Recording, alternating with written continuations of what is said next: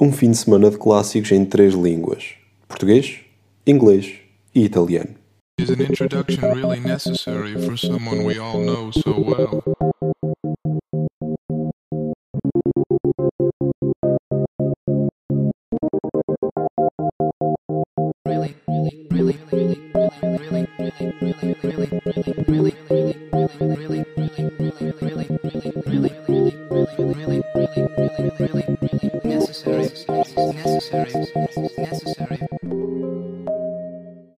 A jornada 14 do nosso campeonato trouxe-nos um Porto Benfica, o primeiro clássico entre estas duas equipas na corrente época.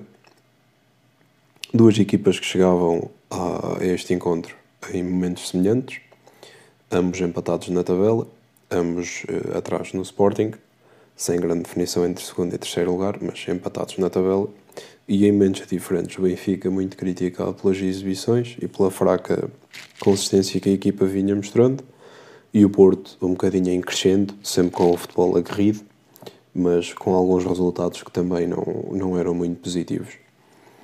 Para começar, surpresa, desde logo, no 11 do Benfica, com Jorge Jesus a lançar Nuno Tavares a defesa esquerda e Grimaldo a jogar no lugar que supostamente haveria de ser de Everton. E esta era mesmo a única nuance tática que Jorge Jesus imprimia, ou a única surpresa, e que grande surpresa, que ele imprimia no 11 do Benfica. Porque daí para a frente têm sido todos habituais titulares.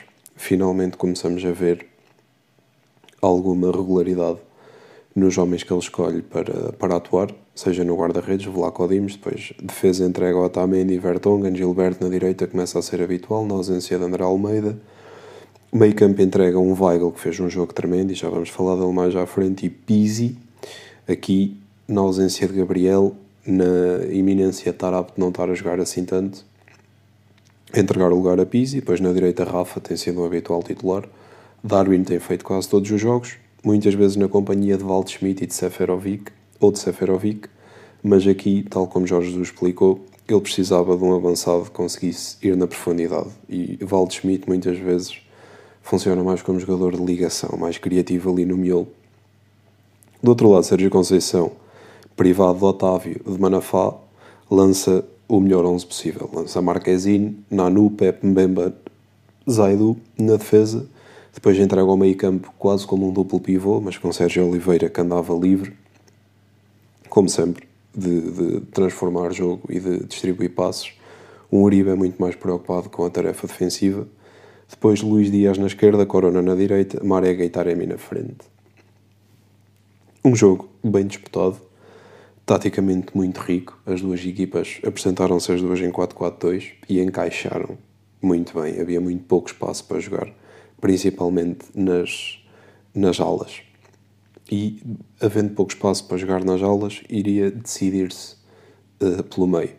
Quem conseguisse sair, quem conseguisse segurar o meio campo, quem conseguisse sair melhor pelo meio campo, iria, iria criar mais dificuldades. Neste aspecto, o Benfica soube ser superior.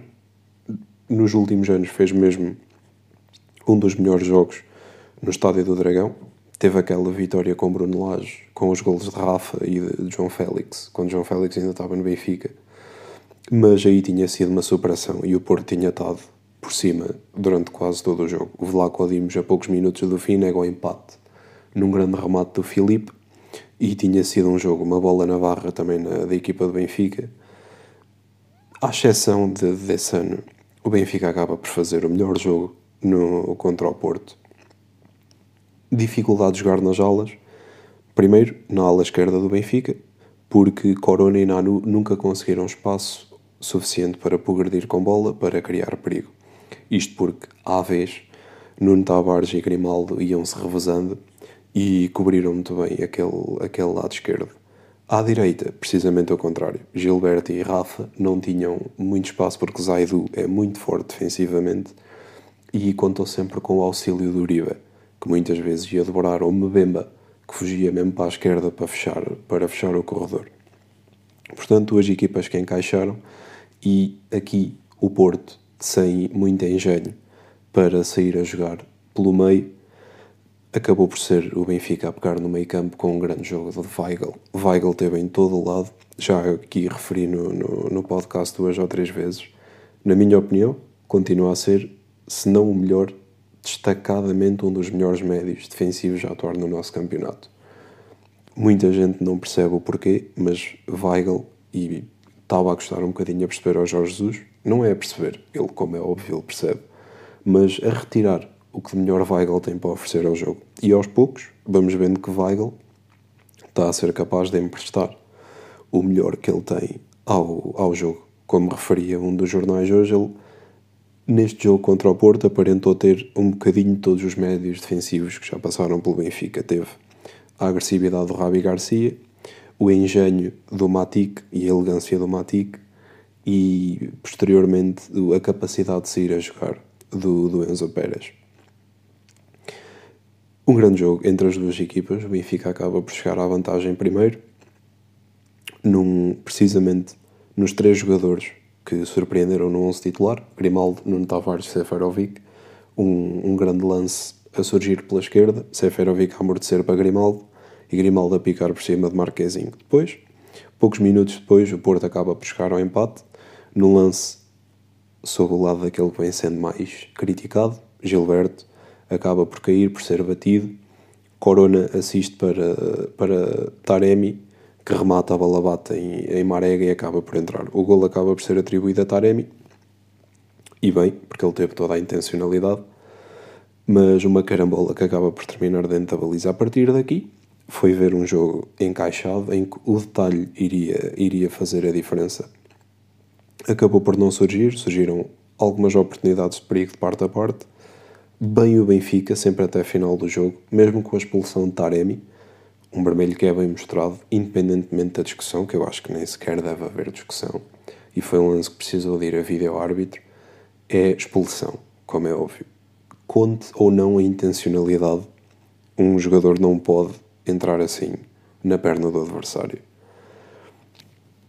Mesmo depois da expulsão, pensava-se que o Benfica iria, ou que Jorge Jesus iria optar por lançar mais opções de ataque e ele acaba por não fazer isso de, de certa forma, ambas as equipas, o Porto a proteger-se, o Benfica a não querer perder no Dragão, e os últimos 10 minutos ou 12 minutos foram muito de contenção de parte a parte, sem grandes ataques, sem o Benfica arriscar muito, e o empate haveria de ser mesmo o que, o que haveria de se verificar no fim.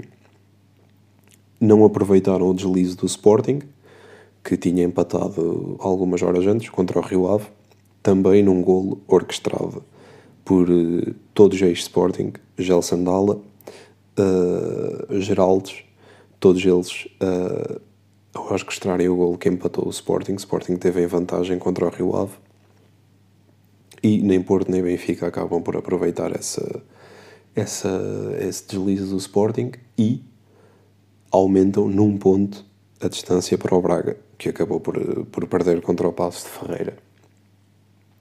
Assim, o Sporting segue isolado no topo da classificação, ainda que com dois resultados não muito conseguidos. Tem um, um empate e leva só 4 pontos de avanço. Mas já o Sporting tem todas as condições para voltar a praticar o futebol que, estava, que andou a praticar durante muito tempo e com certeza Ruben Amorim tem mais do que engenho para, para voltar a pôr este Sporting a jogar a bola outra vez ainda em relação ao clássico, um chega a chega que houve depois no final do jogo, mas é bom voltar a ver Jorge Jesus de volta. Primeiro, de volta ao blazer e ao fato e, e àquilo que um treinador deve representar em campo, e depois vê-lo de volta. Esta agressividade que Jorge Jesus mostra no final do jogo, ou mesmo durante o jogo, é visível até na atitude que os jogadores tiveram durante todo o jogo. Nos últimos anos temos-nos habituado um, o adepto do futebol em geral, que olha para o futebol como paixão, como emotividade. Dois sentimentos presentes, sempre que o Porto joga, como é óbvio, mas sempre que o Benfica vai jogar ao Dragão, mais. Podem não ganhar, mas certamente certificar-se-ão que não vão perder. E o Porto imprime agressividade e emotividade em cada lance. Uma coisa que todos temos vindo a ficar habituados é algum comodismo do Benfica quando vai ao Dragão. E, ok, o Benfica vai ao Dragão, em princípio o Porto vai ganhar. Com mais, com maior ou menor dificuldade, o Porto acaba por ganhar esse jogo. Precisamente por essa falta de agressividade e por esse comodismo que o Benfica foi imprimindo neste género de jogos, neste clássico em particular. Na sexta-feira isso não aconteceu. E eu acho que tanto Sérgio Conceição como a equipa do Porto, até a própria estrutura e os próprios adeptos, o Manel Serrão, um adepto conhecido do Porto, num programa da, da TVI, se não estou em erro, acabou por admitir isso, que o Benfica tinha sido melhor, tinha sido mais agressivo, até merecia levar mais qualquer coisa daquele resultado, que acabou por não levar. Mas, em geral, eu acho que todo o Porto, todo o Futebol Clube do Porto, ficou surpreendido com a atitude do Benfica nesse, nesse, nesse clássico. E isso tem muito. Já aqui critiquei Jorge Jesus, porque achava que ele andava amorfo e algo desiludido ou desencantado com, com o futebol do Benfica, com os assuntos do Benfica. Mas na sexta-feira, eu não sei o que é que o futuro irá trazer, mas na sexta-feira Jorge Jesus foi capaz de mostrar uma face diferente e de transmitir isso aos jogadores de uma forma diferente. Porque nós vimos os jogadores, vimos os jogadores a serem agressivos que, na generalidade das vezes, não são tão agressivos quanto isso. Vimos aquele empurrão do Pizzi ao Pep em situações normais. Possivelmente é ao contrário que acontece. Eu não estou a ver grandes jogos em que o Pizzi empurra o Pep e não aconteça nada. E ali foi o que aconteceu. Vimos a agressividade do Pizzi, vimos a disponibilidade física do Vertonghen, do Otamendi, que também fez um grande jogo numa casa à qual acabara de regressar alguns anos depois. Tem até dois ou três cortes que são fundamentais em lances de perigo do Porto. Nuno Tavares também não teve mal. Grimaldo, a espaços, justificou a aposta e a imprensa referia que ele tinha sido, esta, esta aposta tinha sido programada em segredo, mas já no final do jogo contra o Estrela da Amadora, para a Taça de Portugal, Grimaldo entra para a ala esquerda. E quem viu esse jogo pôde logo desconfiar que passava-se ali qualquer coisa que era mais do que uma opção. E Grimaldo acabou mesmo por surgir na ala esquerda contra, contra o Porto.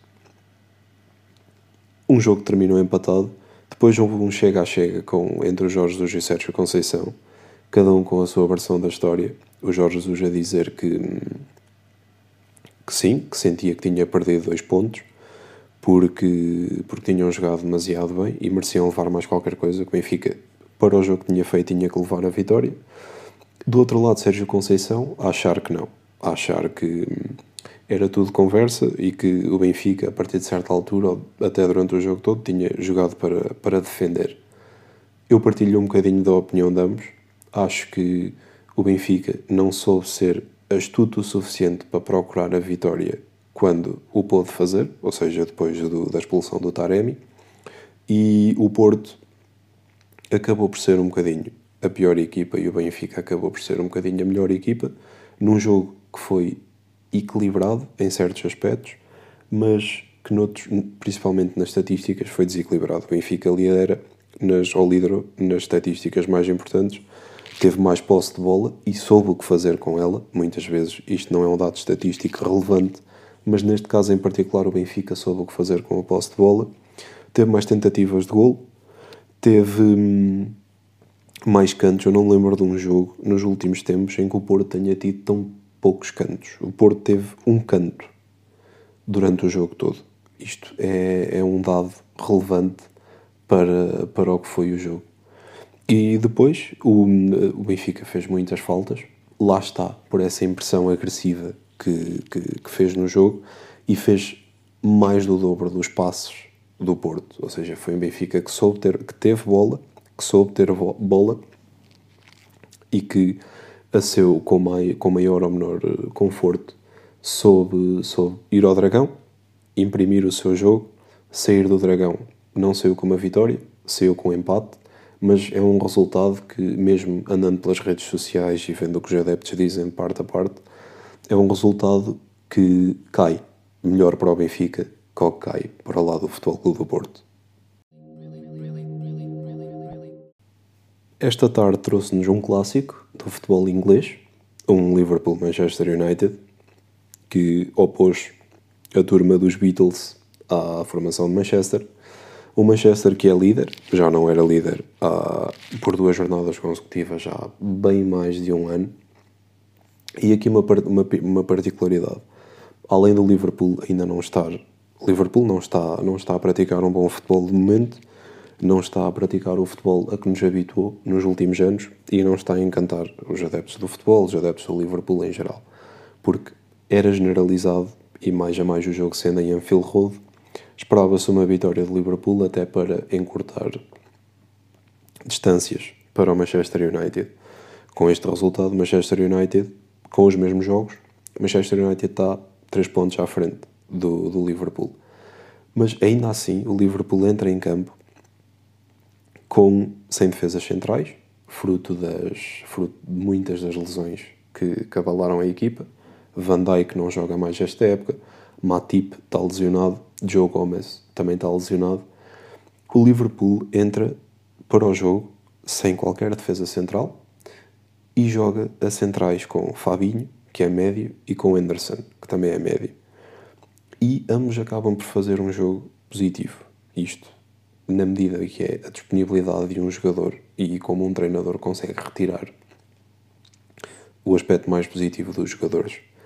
O Liverpool entra com, ali no centro, entra com quatro médios com as mesmas características, com Fabinho, Anderson, Wijnaldum e Alcântara, quatro médios que habitualmente conseguem fazer as mesmas posições e pisar os mesmos terrenos, e Klopp tem esta sensibilidade de apelar aos jogadores e lhes dizer que precisa deles para outras funções. E neste caso ele precisou deles para outras funções. A linha com Anderson e com Fabinho a defesas centrais, entrega ao meio campo o Hinaldo e Alcântara. Em condições normais, se tivesse os dois centrais, ou sequer um dos centrais disponíveis, acredito que a disposição tivesse sido diferente, mas neste caso em que o Liverpool não tinha nenhum defesa central disponível, esta era a solução mais, mais aconselhável. Do outro lado, um 11 muito normal, com Bruno Fernandes, novamente, a jogar. Mas aqui, para quem viu este jogo, não é, não foi um jogo do futebol inglês como tem sido outros jogos do futebol inglês. Para o adepto do futebol, que seja atento, o futebol inglês está a mudar um bocadinho. Não é aquele futebol. Este duelo, este Liverpool-Manchester United, há muitos anos, para além de ser e mesmo só alguns anos atrás. Para além de ser um duelo que antevia emoção, que antevia entradas duras, que antevia golos, que antevia espetacularidade, foi um jogo, para já, na minha opinião, foi um jogo não muito bem disputado. Foi um jogo muito lento. Mais que uma vez os jogadores andaram a jogar a passo, recebiam a bola, tinham todo o tempo do mundo para virar, para procurar um colega para dar mais dois toques na bola e depois para jogar a bola. Não havia muita pressão no portador da bola, não havia muita agressividade na recuperação da bola. As transições ofensivas de parte a parte iam sendo muito lentas.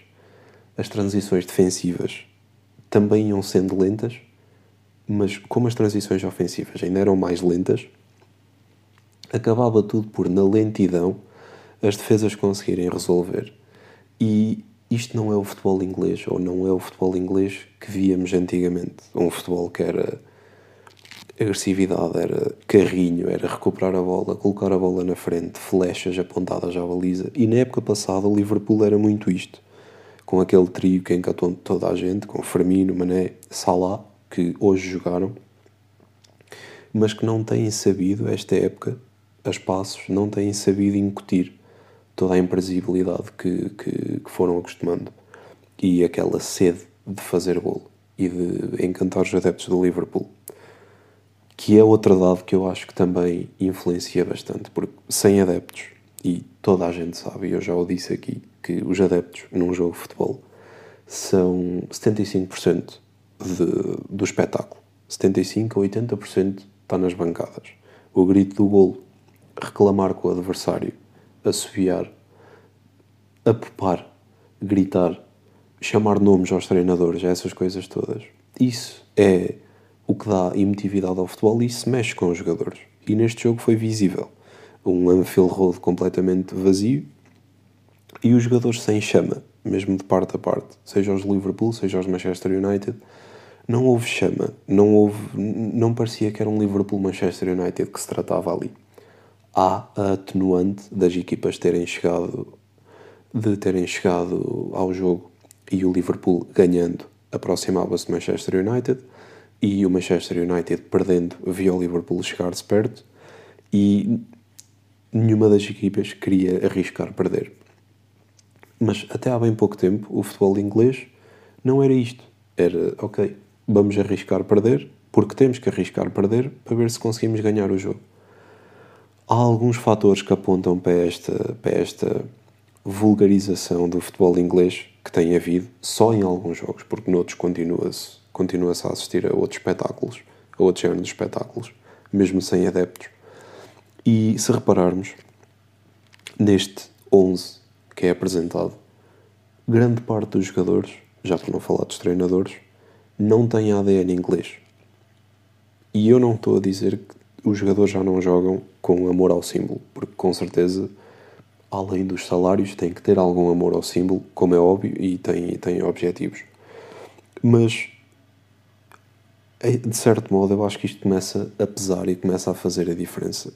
Porque se olharmos aos campeonatos sul-americanos, eles guardam grande parte da emotividade e da agressividade e do espetáculo porque, seja no campeonato argentino, seja no campeonato brasileiro, seja no campeonato colombiano, grande parte dos jogadores dos plantéis, de qualquer plantel, são daquela nacionalidade e sentem aquele campeonato e sentem aquele símbolo e jogam como se estivessem a defender um escudo, como se estivessem a defender uma, um povo ali. E no futebol europeu, noutros campeonatos, isto já é muito patente, e no futebol inglês começa a surgir um bocadinho. Eu estou a divagar um bocadinho do Liverpool Manchester United, mas eu acho que esta é a ideia geral que fica deste jogo. Para a história fica o empate 0-0, fica um jogo sem adeptos, fica um jogo em que Alisson, em 10 minutos, nega o golo ao Manchester United, mas ocasiões de golo claras. Nega o golo três vezes. Uma delas nos pés do Bruno Fernandes, a outra um Pogba, um remate fortíssimo, que é uma defesa tremenda do Alisson, e outra um lance que há lá um um embrulho na área e ele acaba por resolver. Mas em 10 minutos nega o gol ao Manchester United três vezes. E são esses os dados que ficam para a história. Mas aqui, ressalvar este ponto, que é a, a pouca emotividade, esperava-se um grande jogo, um, um Liverpool-Manchester United antevê sempre um grande jogo, independentemente do momento das equipas, porque são duas equipas que estão ali muito próximas, geograficamente, e é um duelo com, com muita história, excetuando os derbys de Londres e equipas e jogos entre equipas do norte e sul de Inglaterra. E era um jogo que se antevia um grande jogo. E acabou por não ser. Acabou por ser um jogo, como eu já disse, jogado a passo, muitas das vezes, com pouca agressividade, com poucos ataques de parte a parte e com pouca espetacularidade. E a ideia que fica deste jogo fica o 0-0, fica o Manchester United em primeiro lugar pela segunda jornada consecutiva e fica a ideia que, sem adeptos, o futebol inglês não é o que era há alguns anos. A tarde de hoje trouxe-nos outro clássico do futebol mundial, trouxe-nos um Inter Milão Juventus, que opunha um Inter que vai na perseguição da liderança do campeonato italiano e com o resultado hoje acaba por igualar o Milan, que tem menos um jogo, e a Juventus de Cristiano Ronaldo cada vez mais funda na classificação e os resultados não têm ajudado. Apesar de ter menos um jogo do que a Roma, de Paulo Fonseca, a Juventus neste momento e com este resultado, o Inter acabou por ganhar 2-0. Com este resultado, a Juventus Cristiano Ronaldo está já a 7 pontos da liderança, está a 7 pontos do Inter, com o mesmo número de jogos, e pode ficar a 10 pontos do Milan, se porventura o Milan ganhar o jogo de, que tem em falta e que faz a diferença para a quantidade de jogos. Portanto, uma Juventus que não está num bom momento, que, que chegava a este jogo numa, numa série de vitórias, mas que acaba por encontrar pela frente um Inter que, para além de ser bem coordenado, bem treinado por António Conta, e ambos sabemos o, o sucesso que ele teve na Juventus e posteriormente no Chelsea, a forma como pôs o Chelsea a jogar a bola, a Juventus sem saber enfrentar um 3-5-2 do Conte, que é muito bem trabalhado e que é muito forte, seja no momento defensivo, seja no momento ofensivo. Há três jogadores neste, quatro jogadores neste Inter que são, fazem a espinha dorsal deste 3-5-2 e que são fundamentais tanto na manobra ofensiva como na manobra defensiva. Isto porque os dois da frente que eu vou referir são os primeiros a defender e os dois de trás que eu vou referir são os dois primeiros a atacar. E são Devery e Skriniar são formidáveis a destruir e a construir atrás e a segurança que eles imprimem no jogo. Depois, Vidal. Todos sabemos quem é Vidal. Já passou no, no Bayern de Munique, passagem na Juventus também. No Barcelona, sabemos o que ele imprime ao jogo, sabemos o pitbull que ele é ali na, no miolo do terreno. E depois na frente, Lukaku, que é um armário, é gigante.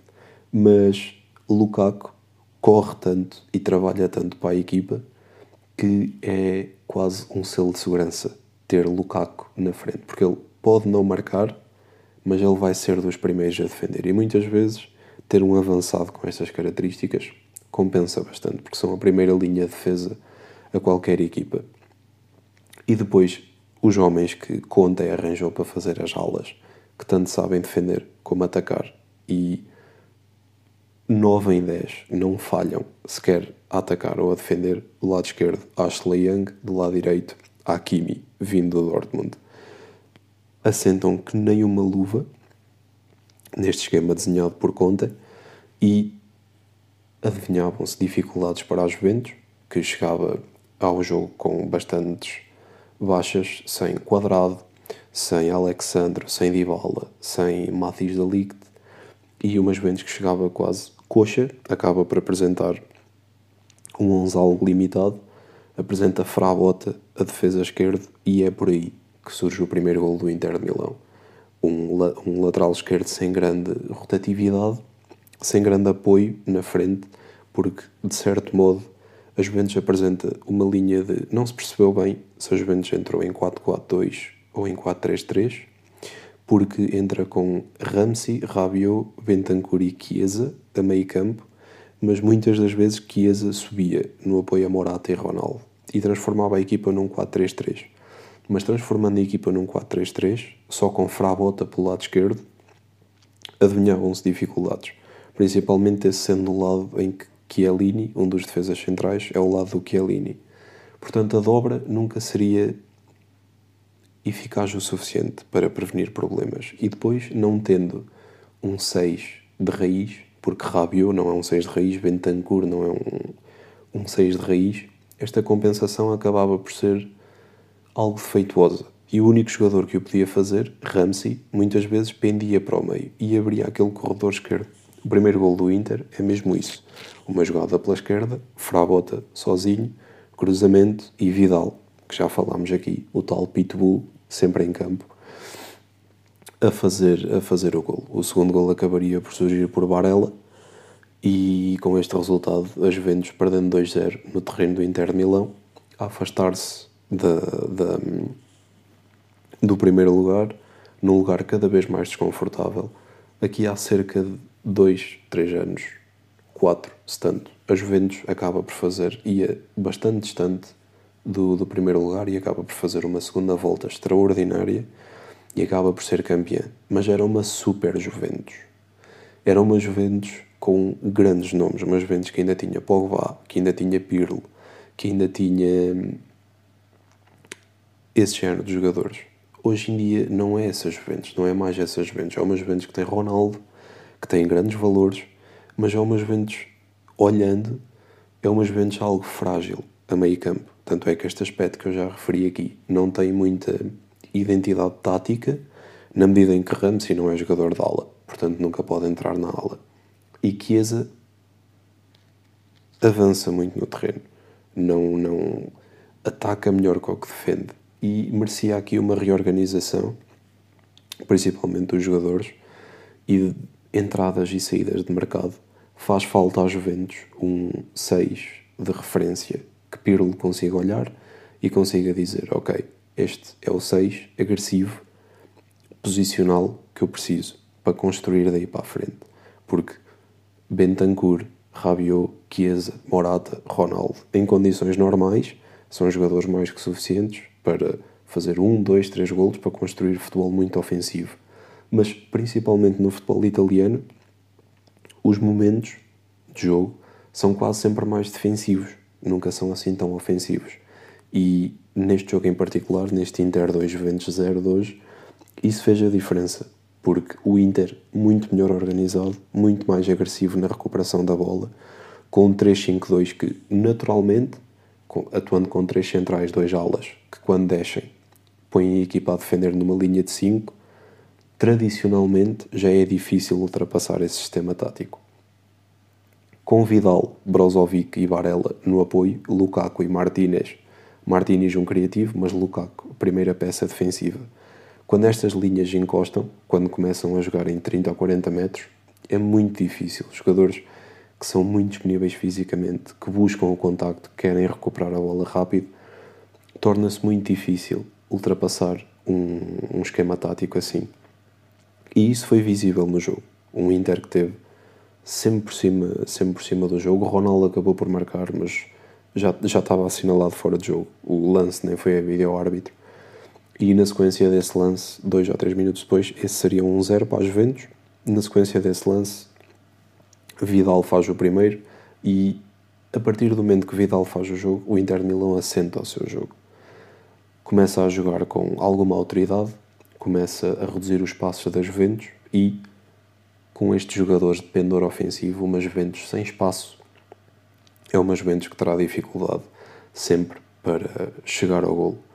E a ideia que fica deste, deste, desta partida, o Inter 2-0 encosta ao primeiro classificado, fica na expectativa com, sobre o que é que o Milan acabará de fazer, e uma Juventus que terá de se valer de Ronaldo e de outros valores se quiser voltar a levantar o Scudetto esta época.